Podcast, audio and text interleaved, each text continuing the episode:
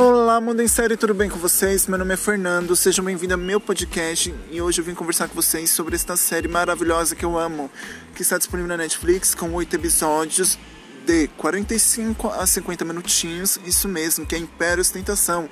Hoje vamos debater um pouquinho sobre ela, sobre os conceitos, sobre vida, sobre família, sobre aprendizado muita coisa, tá?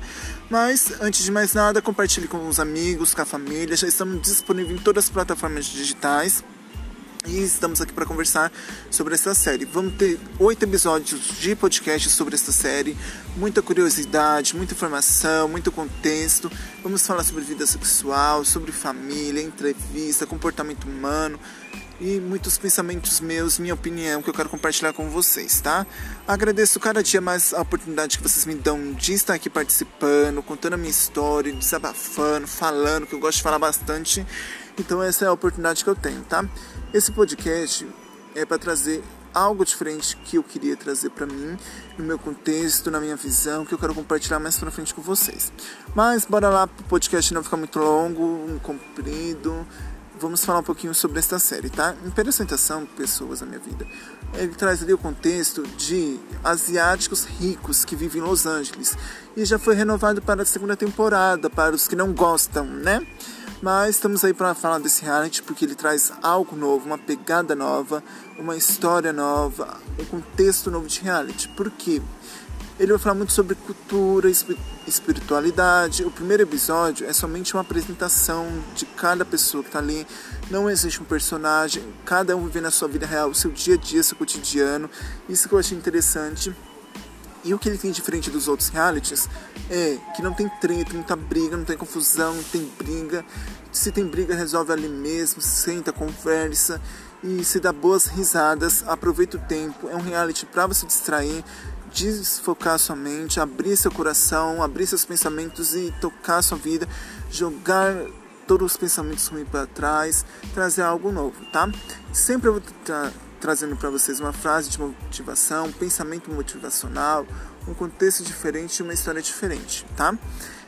Esse reality ele trouxe o primeiro episódio para mim a questão do que que as mulheres não têm direitos iguais, que as mulheres precisam sim ser defendidas, debater vários assuntos, tem que ser mais se conhecer mais, se libertar mais, viver mais.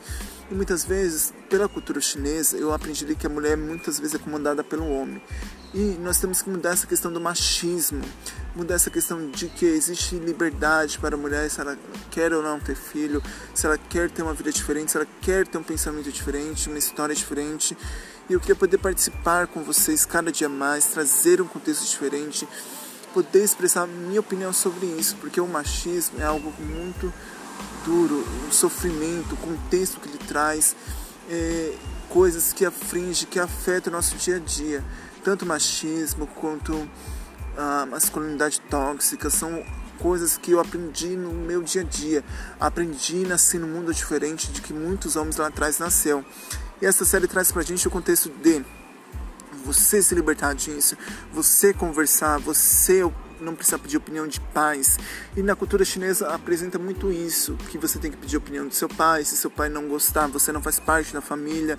Então é um contexto assim bem rígido, tanto que lá o comunismo ainda impera bastante, é um contexto bem grande, é uma história bastante assim que me chocou bastante da questão de como ela teve o bebê, de como houve o nascimento do bebê, de como tem todo esse cultura de você ter que fazer, seguir rituais, seguir ali uma história, um contexto, uma rotina.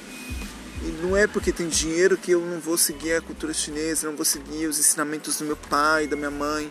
E eu acho isso bem interessante, que não é o dinheiro que fala em si, mas a espiritualidade, a amizade de todos ali envolvidos, o comportamento, a liberdade que você tem de chegar e falar, ó, tá acontecendo isso, isso, isso, de você ir lá, ajudar seu amigo, ser mais próximo, conversar, ter isso. E muitas vezes nós sentimos essa falta, porque muitas vezes devido a essa pandemia que estamos enfrentando, outros fatos que já vêm lá de trás, enfrentamento social, que nós temos é, problemas mentais, Muitas vezes nós queremos ser mais próximos, queremos ser verdadeiro com o outro, mas ele não dá a chance de nós conversarmos, de nós sermos próximos.